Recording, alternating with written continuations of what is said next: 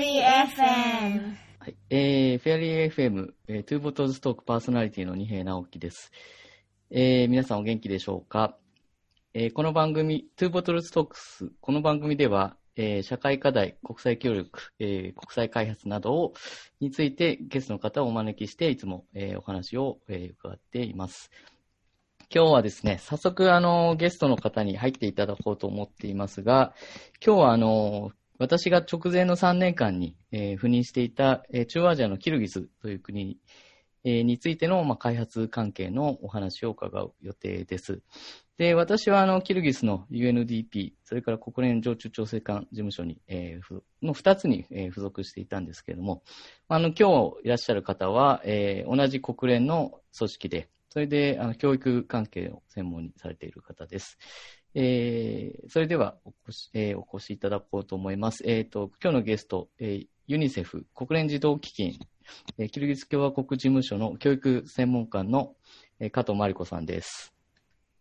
加藤さん。こんにちは。よろしくお願いします。よろしくお願いします。よろしくお願いします。はい。えっ、ー、と、私たちは、私はキルギス2017年の1月から、まあ、約3年間ですね、えー、現地で、えー、紛争、えー、平和開発担当、えー、うん、顧問ということで、えっ、ー、と、お仕事をしていて、マリコさんは、えっ、ー、と、ユニセフのキルギス事務所ということで、私が行った時は、えっ、ー、と、まだ、首都のビシュケク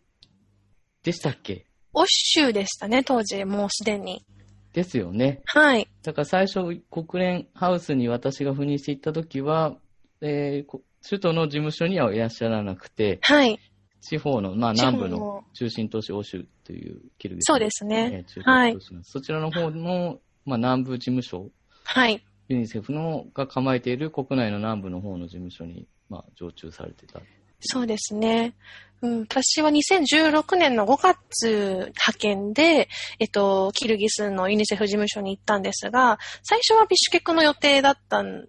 すけど、もうと、あの、赴任したその日に、あの、地方事務所に行かないかっていうふうに、あの、マネジメントから言われまして、それで3ヶ月だけ美酒客で過ごして、もうすぐに、オシの地方事務所に、2016年の8月下旬、9月頭くらいから、えっと、オシの方に行っていましたね。うん。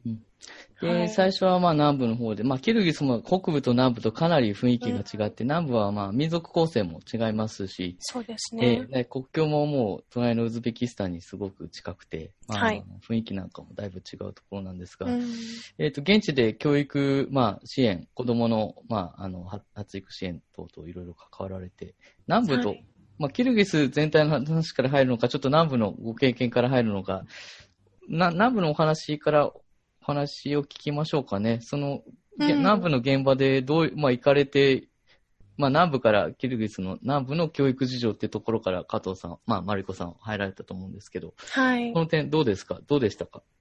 そうですね。やっぱり南部とね、北部のあの、ま、北部ビシュケク、首都ビシュケクの一番大きな違いは、さっき直樹さんもおっしゃったように、多分民族構成っていうところに大きくあると思うんですけど、まあ、南部の方はね、やっぱり、えー、キルギス人、ウズベク人の、あの、方々の民族構成が大体、あの、50-50じゃないですか。なので、そういったところで、あのー、まあ、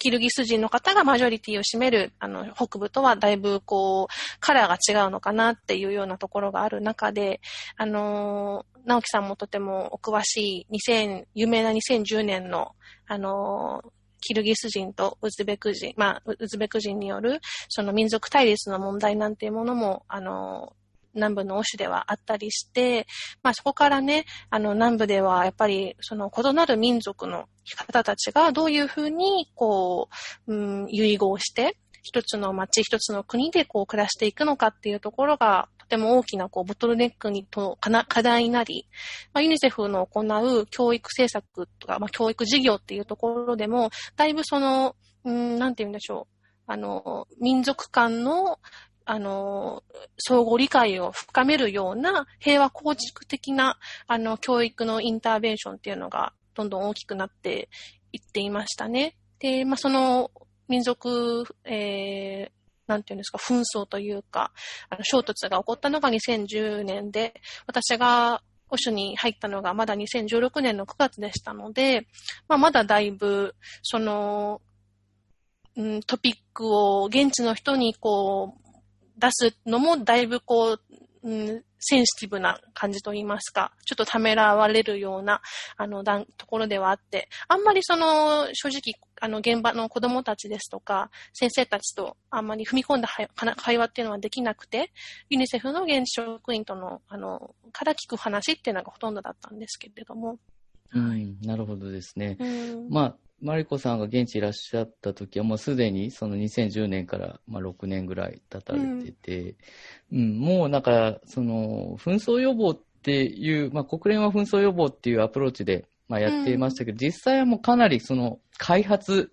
その開発協力っていう、うね、他のまあ2カ国間のドナーだともうほとんど開発協力っていう感じで、うん、普通の開発フェーズとしてやりつつ、まあ、実際はその平和構築だとか、紛争の予防に、民族問題の、あの、が、際立たないようになることに貢献してるっていうような形でやってたんじゃないかなって想像していました。おっしゃる通りですね。例えばその教育授業の中でも、あの、フラッグシップでやっていたのは、今もやってますけれども、あの、マルチリンガルエデュケーションあの、多言語教育っていうものなんですけど、やっぱりその、キルギスの、あの、まあ、キルギスって最近特にですけれども、そのキルギス語が、まあ、国語で、まあ、ロシア語が公用語で、最近どんどんこう、キルギス語のステータスが高まっているじゃないですか。政府がそのキルギス語を、うん、ね、民族語、国家語、はい、国家語多数派の民族の言葉っていうことですね。はい。うん、を、あの、そしてどんどん使っていきましょうと。例えば、その、えっ、と、政府の、まあ、公務員になるためのテストにキルギス語が、こう、絶対に必要になってしまったりだとか、あと一方で、多分2014年ぐらいだったと思うんですけど、大学入試試験のからウズベク語っていう選択肢がなくなってしまったんですよね。なので今、そのキルギスのあの若者たちが大学に行こうとすると、えっと、ロシア語もしくはキルギス語でテストを受けなければいけない。っていうところで、やっぱりそのウズベク人だったりとか、その民族マイノリティの若者、子供たちに、あの、まあ、不利な状況が、あの、生まれてしまったっていうようなところもあって、まあ、あの、ユニセフとしては、その、そういったその、まあ、社会の中で民族マイノリティの子供たち、若者たちが不利な状況にできるだけ置かれないように、その子供たちのキルギス語能力、ロシア語能力を高めるっていう。一方で、えっと、もちろんマイノリティのそのアイデンティティ、自分のアイデンティティを守るっていうところで、そのマイノリティ、ウズベク語だったりとか、タジク語でもこの授業を受け続けられるっていうところを、あの、押すために、その多言語教育っていうものを、あの、キルギスの教育、えー、教育科学省と一緒にパートナーシップを組んで、それも2014年くらいから、あの、進めていますね。うん、まあ、そこもやっぱり、その、あの、開発的な、まあ、アプローチなんですけれども、一方で、その、マイノリティの子供たちの、あの、権利を保障するっていうところでは、まあ、その、平和構築的な意味合いも持った、あの、事業かなというふうに思います。うん、なるほどですね。あ、言語を通じた、まあそういう、そうですね、あの、民族間の関係を、まあ強くしていくっていうそうですね。だと理解したんですけど、ちなみにその倫理とか倫理観だとか、その相互理解のために、はい、えー、言語以外に行ったアプローチとかっていうのはありましたか？そうですね。それはもう無理になんか直接もうお互い民族違うし、それぞれの伝統を持ってるんで、お互いを知り合いなさいっていうのも、うん、その一つも結構直接すぎるアプローチかなと思うんですけど、うん、まあこれはケースバイケースでいろんな国での民族紛争後にやられてるからわからないんですけど、うんうんうんそうですね。あのー、まあ、よくやっていたのは、えっ、ー、と、なんでしょう、多文化理解デーみたいな、そういうイベンと、ちょっとね、あの、あの、一時、一時のこう、イベント要素の強いインターベンションにはなってしまうんですけれども、その子供たちが例えば自分の民族衣装を着て、こう一堂に会して、その自分の文化の歌を歌ったり踊りを踊ったりっていうものを見せ合って、あの、お互いをこう認め合うみたいな、そういったイベントを年に何度かやったりですとか、っていうことはまあしていましたよね。なるほどですね。ううんん特にその、まあ、その後北部の首都に来られてお仕事を、まあ今もされてると思うんですけど、はい。特に南部だからここんなちょことに直面したなとか、そういった記憶はございますか？その、南部の教育の現場だったからこんな、まあもちろん民族構成とか表面的に違うことはうんあったとは思うんですが、それ以外になんか、あ違うの、まあ、欧州、ジャララバード、バトケンでもいいんですが、南部3州の方で。そうですね。まあ、そのね、今、あの、おっしゃっていただいたように、私、その2016年から18年まで、えっと、南部にいて、2018、2018年のえー4月からか、は北部の首都ビシュケクの事務所にいるんですけれども、えっと、そうですね、南部と北部で、うーん、そうだな。一つを思うのは、ちょっと話がずれちゃうかもしれないんですけど、ええど。うん南部の方が、あの、子供たちの、その、ハングリー精神が強いなっていうのは感じますかね。直樹さんもそれ、子供以外にも、ね、大人の方たちでも感じられることとかってありませんでした？そうですね。うん、泥臭さはありあるかもしれませんね。ううん、ん。あの、北部の方はちょっとおっとり感と言いますか、うんうんうんのんびりしている、あの、雰囲気の強い風土はあって、南部は、まあ、あの結構そそうですね、雰囲気かなり、あの、勢いっていうか、あの、うんまあ、人口密度も、まあ、大きいのもあるんですけど、雰囲気がだいぶ、ううん、やっぱり違いますね。だからそれは、うんその社会全体と、うん、学校っていう単位で見られても、学生っていうところでもかなり違うのかもしれないですね。うん。なんか、あと特にやっぱりあの、多分機械の、あの、多さとかっていうのも関係があるのかなと思うんですけど、やっぱりその南部って一言には言えないんですが、欧州ね、首都あの南部の中のあの大きな町、欧州とまたそれ以外の場所では結構違うんですけど、特に南部の地方の方に行くと、やっぱりあの、なかなかその若者たち、子供たちが、あの、自分をこう、見せたりとか、自分の声を聞いてもらったりとかっていう機機会があまりないのかなっていうのを感じていて、そういうところで、例えばこう、こういうプロジェクトをします、こういうのに参加したい人を募集しますみたいな時の、あの、食いつきっていうか、その参加率だったりとか、参加する時のその、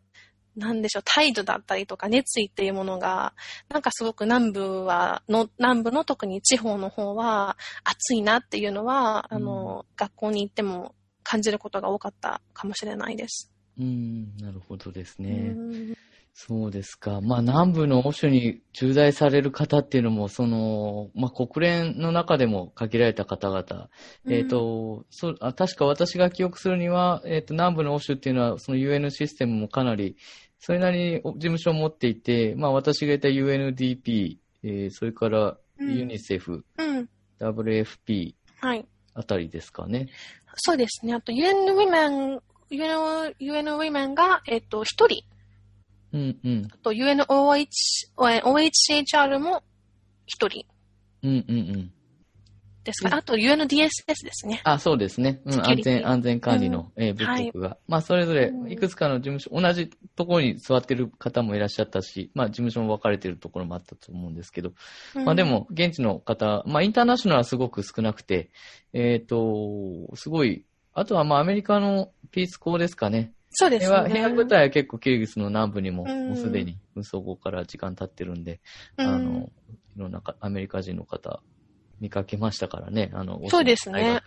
ええ若いアメリカ人のね、方はちょこちょこっといらっしゃいましたよね。そうですよね。でもまあ、うん結構生活なんかも大変だったんじゃないですか。そうですね。あの、まあ、日本人はもちろん、あの、私が一人だったんですけども、あの、でも、生活は確かにビシュケクと比べると大変ではあって、一番大変だったのは断水ですかね。うーん。水がなくなると。水がなくなる。うんうんなんか3日で、3, 日間連続水がないとか、うんそういうのはちょっと大変でしたけども、でもなんか、あのー皆さんにご心配いただいていたほど、あの、治安面とかっていうところでは、特に何も、あの、うん心配のことっていうのはなかっったですよね。なるほど。うんそうですか。あと、あ、あの、WFP に、えっ、と、JP、JPO でしたっけ ?UNV でいた UNV でさはい3を、3を思い出しました、今。そうですね、そうです、えそうです。えこれはちょっと第、次のエピソードでか、あの、深く関わってくるんで、ちょっとここではそうですね。うん。ええあの、サンとマリコさんがいたおかげで、私はすごく助かりましたっていう。ありがとうございます話ですけども。ええはい。じゃあ、ちょっと話を戻して、えっ、と、はいビシュケクにじゃあ来られて、で、まあ、はいそれで、私はその時ビシュケクに行って、国連ハウスで、うん。えっ、と、マリコさんと、まあ、ユニセフと UNDP が国連ハウスの2階で、同じフロアで、でね。真ん中のコリドーを、うん、挟んで、まあ、なあの、ドアね、隣のドア行けば、うん。あの、いらっしゃったんで、まあ、結構交流もさせていただいたり、えーはい。させていただいたんですけど、ビシュケク来られてからの活動を振り返って、いかがでしょうか、ちょっと今、この時点ではちょっとポストコロ、コロナ後とコロナ前ってちょっと分けてうんうんおうん話ししたうん。方がいいのかなと思うんですけど、まあ、コロナ前のそのキルギスの、えー教育事情、首都から活動されて、今、ちょっと思ってたその課題だとか、まあ難しかった点だとか、これからちょっとキルギスが、うん、直面していくその教育上の課題、うんまたはまあ児童の問題、どちらでもいいんですけど、うんうんいかがでしょうか？はい。そうだ、あの、もう一つ、うん。そう南部にいた時と北部で、だいぶその私の仕事内容だったりうんアプローチが変わったなと思うのは、やっぱりあの、首都にいると教育科学省、その一番のね、あの、ナショナルカカウンターパートとなる教育科学省とのやりとりというのがとても密にできるようになったので、そういうところでは、その、あの、ポリシーレベルでのインターベンションにより関われるようになったっていうのが、本当に北部に来てよかったところです。まあ、もちろん一方で、あの、南部にいた時ほど、現場に出る機会っていうものは、あの、なくなってしまいましたし、南部は南部で、ね、フィールド事務所に行った時は、よりこう、頻繁に、あの、学校に行ったりだとか、現場の子供たちに会いに行って、声を汲み取ること、機会が、あの、多かったですけど、それは少なくなってしまった一方で、その、うん、あの、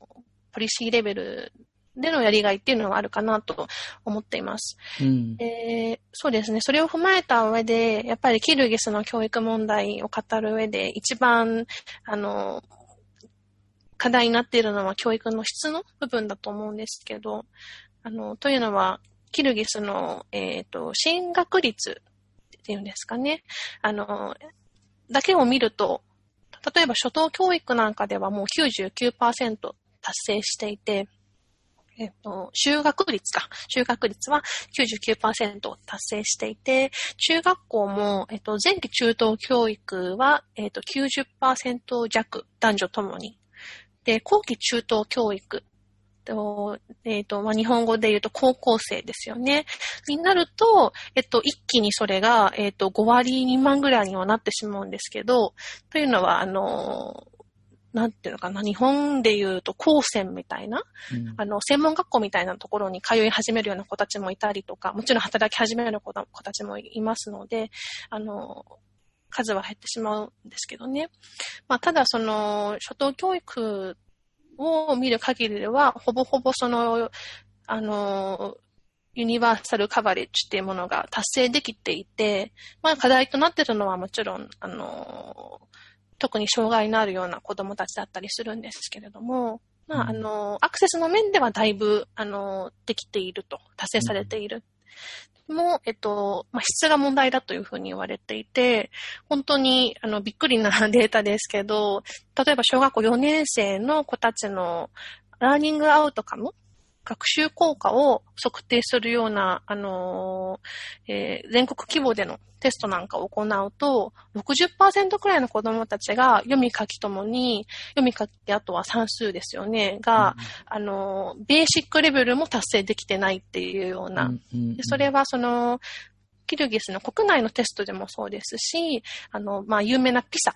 国際的な学力講座でも同じぐらいの、あの、結果が出てしまっているっていうところで、だいぶその質の面での、あの、問問題っていうものが、あの、深刻かなというふうに、あの、捉えられていますよね。うんなるほど。私も、私もちょっとそれについてあの、自分がオブザーベーションした点は、まあ、首首都ビシュケクでも地方での中核都市でもそうなんですけど、必ずあの、学生の大移動が1日1回起きますよね。あの、要は、昼を挟んで、はい、はいえー学生が、まあ、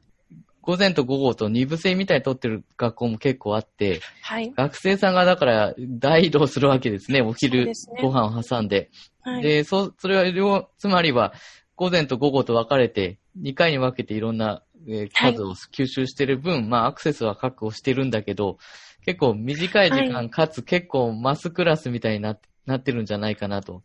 あの、想像してて、まあ、旧ソ連時代、まあこれ中央アジア全体そうなんですけど、うん、アクセスは非常に良くて99%、まあ、う帝政ロシアから旧ソ連時代、旧ソ連時代にですね、まあ教育システムがまあ作られて、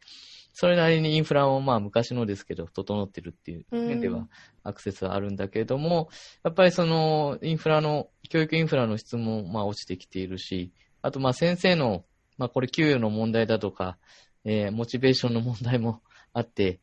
えー教える側のちょっと、えー質っていうのもあるし、はい。なかなか難しい問題かなと、構造的な問題だなと見ております。そうですね。本当におっしゃる通りで、シフトに関しては、その、二部制っていうのに関しては、うんビシュケク、首都ビシュケクなんかの学校だと三部制の学校も少なくはないですからね。やっぱりそういう中ではね、子供ががが一日でこう学校に通う時間っていうのが4時間だったりして、まあ、圧倒的に足りないですよね。うんで、プラスアルファ、その、ソ連、あの、時代の名残で言うと、やっぱり教授法っていうところにもあるのかなって私はすごく思っていて、すごく詰め込み型教育じゃないですか。で、かつやっぱり先生方たちが結構その、のアプローチが、なんて言うんでしょうね。あの、あまりこう子供の自主性だったりとか、意欲を引き出すような教授法を取ってらっしゃらなくって、もうとにかく先生が偉くって、子供たちは結構先生に怒られないかいつもビクビクしていて、っていうような、まああの、日本の学校もね、あの、少し前まではそういうところが、あの、多多かったかもしれない、うん。あの、見受けられたかもしれないですけれども、まあそういうようなとても古典的な、あの、教育が、あの、学校現場では行われているケースが、やっぱり多くって、そういうところでもなかなか、うーん、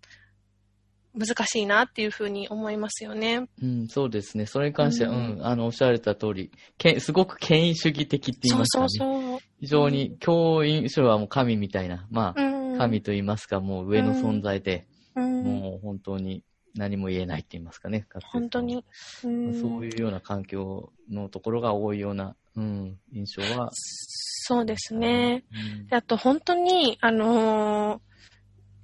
結構2年ぐらい前から、あの、すごく問題が、あのーお大きくなって、あの、来てるんですけど、あの、が教育の質で言うと、えっ、と、教科書うんなんかも、だいぶその、あのーまあ、そもそもとても古いものを使っている、中には旧ソ連時代からのものを使ってるっていうのもありますし、あとは単純に教科書にミスが多かったりとか、うん誤解を招いたりとか、するような表現が使われていたりとか、あとは、あの、とても、あの、うん、ジェンダーインセンシティブだったりとか、はい。うん、いうような表現が多かったりっていうので、それもすごくあの、国民が SNS なんかで叩くようになりまして、ああ、そうですか。はい。うん、それで本当に、うん、そうなんですよね。で、あの、まあ、そういったところも、教育省、とても困ってしまいまして、うん。それでね、2018年に一度、その、なんか、やっぱり、女の子に対して、とても、あの、こういう女の子は悪い女の子です、みたいな、なんかこう、ひ表現のある教科書が見つかってしまったんですよね。で、それがとても、あの、SNS で、あの、叩かれて、こんな教科書を未だに認知している教育書は何をしてるんだみたいなので、あの、とても、そういう、なんでしょう、あの、ブーイングが大きくなってしまっ、で、その当時の教育大臣からの要請で、ユニセフをはじめ、4つの国え国連機関で、キルギスの、あの、ジョイントあの合同でですね、そう、そういったまあその教科書の中から差別的な表現だったりとかっていうものをこうスクリーニングする、あのシステムってものを導入したんですよ。なるほどで。うん、で、そういったのも、最初の話に戻りますけども、やっぱりそういった事業に携われるっていうのも、やっぱりその、首都にいるからなら、ならではと言いますか、やっぱりね、現、あの、南部のフィールド事務所でやっていた時とはだいぶ違くって、あの、教育省と本当に密で二人三脚で、あの、こういう需要があるからこういうことをやってほしいとか、じゃあどういうふうにやっていこうかみたいな対話を通して仕事ができるっていうのはシステムレベルでとてもやりがいがあるなというふうに、えー感じています。うん、そうですよね。先ほども、ビシュケクに来てから、その、教育科学省と、まあ、政策レベルでいろいろ仕事ができるようになったっていうのが大きい違いだってお話しされたことと繋がってくるのかなと思いましたけども。で結構、キルギスだと、その、 donor community って言いますか、援助協調、援助、まあ、えー DPCC でしたっけ？ドナー、はいえー、何でしたっけ ?D、 Develo pment Partners、あ Develo Development Partners Coordination。Coordination Council。Council ですね。はいっていうのがあって、まあ多分、今日、各いろんなセクターで、えー調整、まあ調整といいますか、まあ、協力したり、意見交換したりということでやってると思うんですけど、教育セクターは、えーどう、どういう感じでしたか？いろいろと会合に出られてたと記憶してるんですけど。そうですね。教育セクターもすごくアクティブで、えっと、DPCC には14の、あの、国際機関だったり、二国間援助機関だったり、NGO だったり、国際 NGO だったりが入って、うん。私たちは本当に2、3ヶ月に1回は最低あって、うん。うん、調整をしてますかね。してましたかね。それでその場で最近の教育の課題は高校でこういう問題が起きててとか、いろいろ、こういう、我々はこういう取り組みしててっていうのを。結構密にキルギスの場合されてたかなっていう印象を横から見てて、私はあのガバナンスとか別の方をやってたんですそうでけど、したね。そうですね。あの、とても、あの、やっぱり情報共有の欠如だったりとか、それにこう伴うね、あの、おえっ、と、 intervention の内容の重複だったりっていうのは、どこの国でも問題されることだと思うので、やっぱりそれを防ぐっていう意味でも、DPCC Education Working Group はとてもとても活発にあって、あの、意見交換、情報交換ができていて、えっ、と、うん、とても良いプラットフォームだったなというふうに、あの、思いますね。で、ここ、ん ?3 年ぐらいですかね。は、ユニセフと USAD で、えっと、コーチェアをしていて、そのワーキンググループの。なので、うん。あの、まあ、その、そうですね。なかなか順調な、あの、ワーキンググループ運営ができてるんじゃないかなというふうに思います。うん、なるほどですね。はい。フェアリー FM! で、ちょっとこっから少し話題を徐々にポストコロナの、まあ、状況における教育の課題っていう感じに行きたいなと思うんですけど、はいまあ、。3月中旬、まあ4月ですね、まあコロナが中央アジアにも来て、ロックダウンだとか始まって、まあかなりお仕事の方も緊急時、まあエマージェンシーレスポンス的な、まあ、国連も対応が、えー出てきて、まあこれは先ほどの DPCC も、えードナーコミュニティも皆そういう対応にどんどんシフトしていったと思うんですけど、今回のちょっと対応、まあ、あの、まだ終わもちろん今も続いていると理解はしているんですけど、4、5、6、うん、7ぐらいですね、あたり。うんあの、どう、まあ、国連としてでもいいですし、ユニセフ、または DPCC でもいいんですが、あの、教育セクターの方を振り返っていかがでしたでしょうか？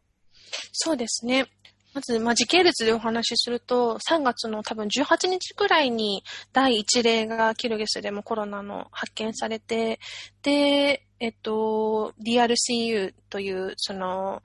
Disa Disaster Response Coordination Unit の略なんですけれども、その、まあ、緊急時、緊急支援を目的にした、まあ、その、えっ、と、開発機関たちの、あの、プラットフォームですよね。というものが、えっ、と、キルギス政府の要請ですぐに立ち上がって、その中の一つが、まあ、 Education Sector っていう、あの、立ち位置になります。で、教育育科学省も、やっぱりコロナの1件目が発見されてからすぐに、あの、学校閉鎖を、えっ、ー、と、アナウンスしまして、それが3月の多分20日くらいなんですけれども、そこから2週間、えー、学校が、授業が完全に、えー、お休みとなり、えっ、と、4月の8日からオンライン授業をします。まあ、リモート授業をしますっていうことが、えっと、発表されました。で、準備期間は2週間。でも、あの、教育科学省も、もう何から手をつけたらいいのか、やっぱりわからないし、えー、とにかくリモートでやりたいけれども、お金もないっていうところで、えっと、まあ、すぐに、あのまあ、要請が、あの、ユニセフの方にも、あの、来まして、まあ、あの、相談をして、で、この DRCU Education Sector の中でもユニセフがやっぱり lead agency になっているので、教育科学省からこう来た要請内容っていうものを、じゃあ今度は Education Sector のメンバー組織にシェアをして、みんなでこう話し合って、えプランを、 response plan っていうものを組んで、まあ結果、えー、ビデオレッスンですよねっていうものを、あの、作って、その、1年生の国語だったり、2年生の算数だったりっていうものをもう全部4月の8日から5月の下旬までがとりあえずキルギスの最後の学期、あの、学年度末が5月末なので、に合わせて、まあ、そこまでの、とにかく、えっと、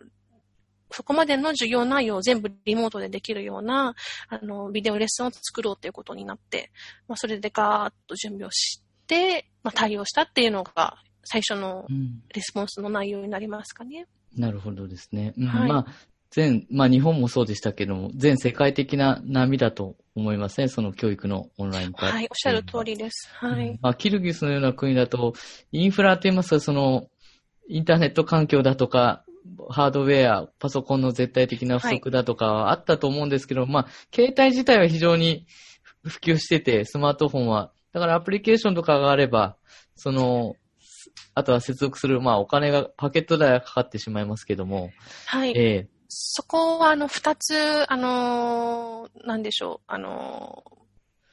対応がありまして、一つは、えっと、まあ、ネットが使えない人たちのことを考慮して、その全部のビデオレッスンが、えっと、ネット配信プラ、プサアルファで、えっと、国営放送、テレビの国営放送でも配信されたっていうのが一つ。というのは、テレビを持っている国民っていうのは、えっと、9割以上に統計上なっているので、うん、あの、テレビでも流したというのが一つと、あとは、えっ、と、キルギスの二大、三大、えっ、と、携帯なんて言うんでしょう、携帯会社？携帯オペレーターですね。携帯オペレーター、通信オペレーター。あのー、の会社が、えっと、もうそこは C、CSR みたいな取り組みの一環として、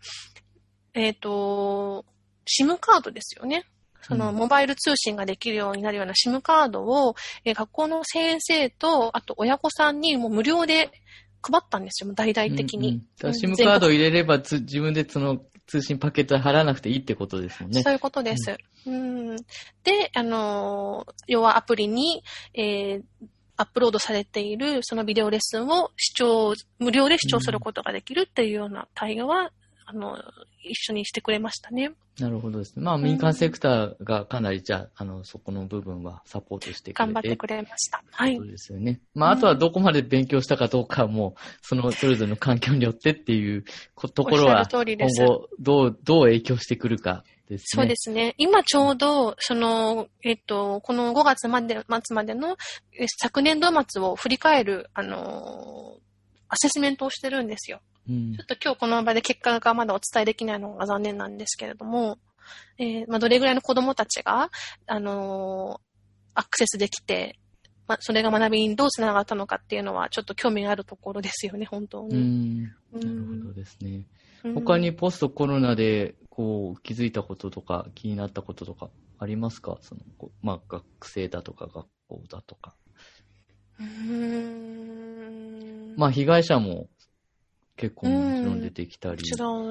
まあ、あと学校のその衛生だとか、そっちも課題だと思うんですけど、これユニセフのビデオこの前、ちらっと拝見したんですが、マリコさんと。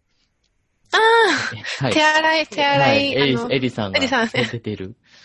そうですね。もちろん、あの、衛生的なところで言うと、やっぱり、あの、子供たちに手洗いの、こう、大事さを、あの、伝えるために、こう、キルゲスの子供に人気な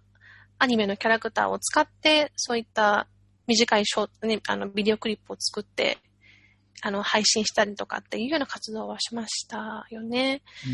で、まあ、本当におっしゃる通り、あの、が今後じゃあ学校の、あの、再開に伴って一番こう課題となってくるのは、本当にその、ウォッシュ、水と衛生の、あの、ファシリティだったりとか、さうんあの、まあ、設備もそうですし、機材だったりとか、単純な石鹸とか、そういうもののとにかく欠如っていうのと、あの、あとはあの、これは特に、あの、ビッシュケクだったり、大きな町の学校ですけど、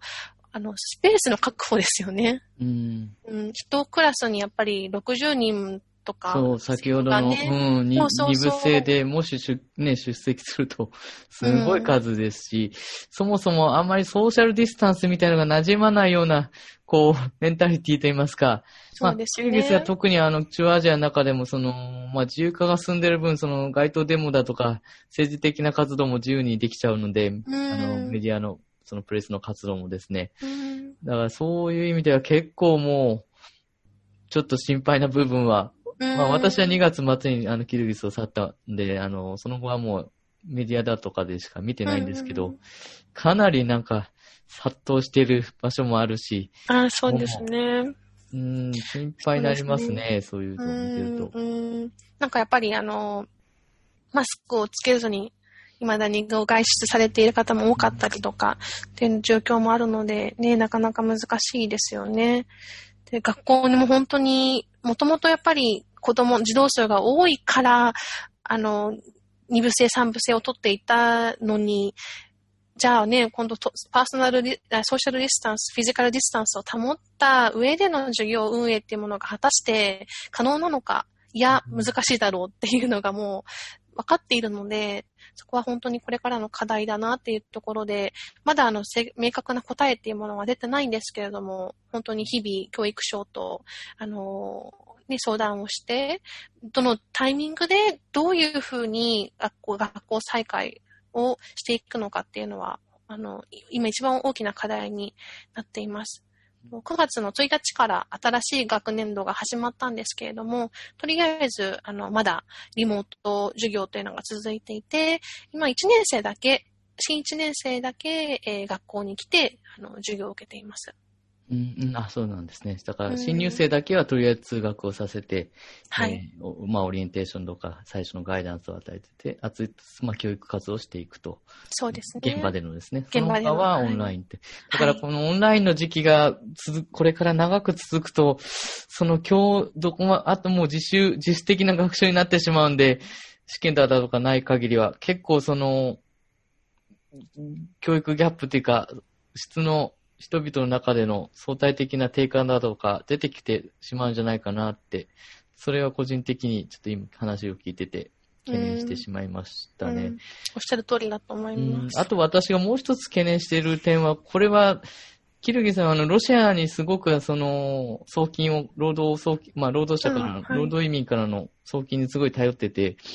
あの、家族の誰かがまああっち側に行って仕事してて、ロシアのまあ地方なり、モスクワなり、いろんな方が戻られてきたじゃないですか、このロ、まあ、はいロシアも大変だったからってことで。はいで、戻られた、まあ、あの、家族で行かれてる方もあるし、まあ、子供はこっち、キルギスに残ってっていうパターンもいろいろあると思うんですけど、結構な数戻ってきたんで、まあ、これは後期中等ぐらいになっちゃうのかなとは思うんですけど、年代的には。あの、こっちに一時的に戻ってる人がなんかチューブラリンな感じになって、えー、あっちでもこっちでも教育受けれないっていう人もなんか出てくるのかななんて勝手に思ったりして、まあ、ただまあ実質的にやれば済む話の中ではあるんで、うん、そういうちょっとチューブラリンなステータスにいる方々がどどうなっちゃうのかなって、ちょっと気になったりしました。ええですね。うん。まあ、あとは中、あの、マリコさんおっしゃられた通り、キルギスさん、あの、理理数化系は非常にちょっと比較的弱いところでもあるんで、中長期的にはやっぱり数学理科、うん、そっちの、うん、理あと理系、だから工学系、えーの人材っていうのは非常に限られてるんで、相対的に多分そちらの、うん、サイエンス、マスマティックスですか、そっちが、いわゆるステムですよね。うんそうですね。うん。そうですね。やっぱりあの、キルギス産業も本当にないと言ったら語弊があるかもしれないですけど、なかなかね、難しいじゃないですか。なので、ど、どの分野でも。なので、やっぱりこれからキルギスが、まあ、その、国の経済を発展させていくためには、やっぱりこう、人材育成をして、特に IT 分野での人材育成なんていうところってっていうのはね、あの、一つ大きな糸口なんじゃないかなんていうふうにも言われていますけど、そのためにもやっぱりこの基礎教育の段階から本当に算数、理科っていうところで、あの、子供たちの学力、学習効果の、あの、向上っていうものを図っていかないといけないなっていうふうには私もすごく強く感じています。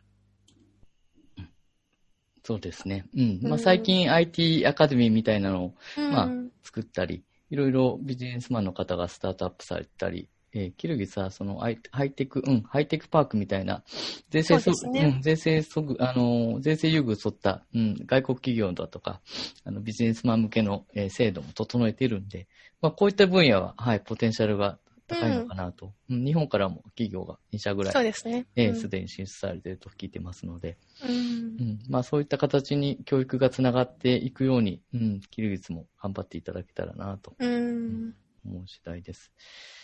そうですね。うん。じゃあ今日は、そうですね。今回は、まあ第一部は、キルギス、えー、ユニセフ、キルギス共和国事務所の、えー加藤真理子さんをゲストに、えーキルギスの教育事情、南部と北部、の違いなどを踏まえたり、して伺いました。はい。この番組での、意見は、個人のものであって、所属する組織とは、全く関係ございません点を、申し添えます。加藤真理子さん、この度はどうもありがとうございました。またちょっと第、次のエピソードでよろしくお願いします。はい、ありがとうございました。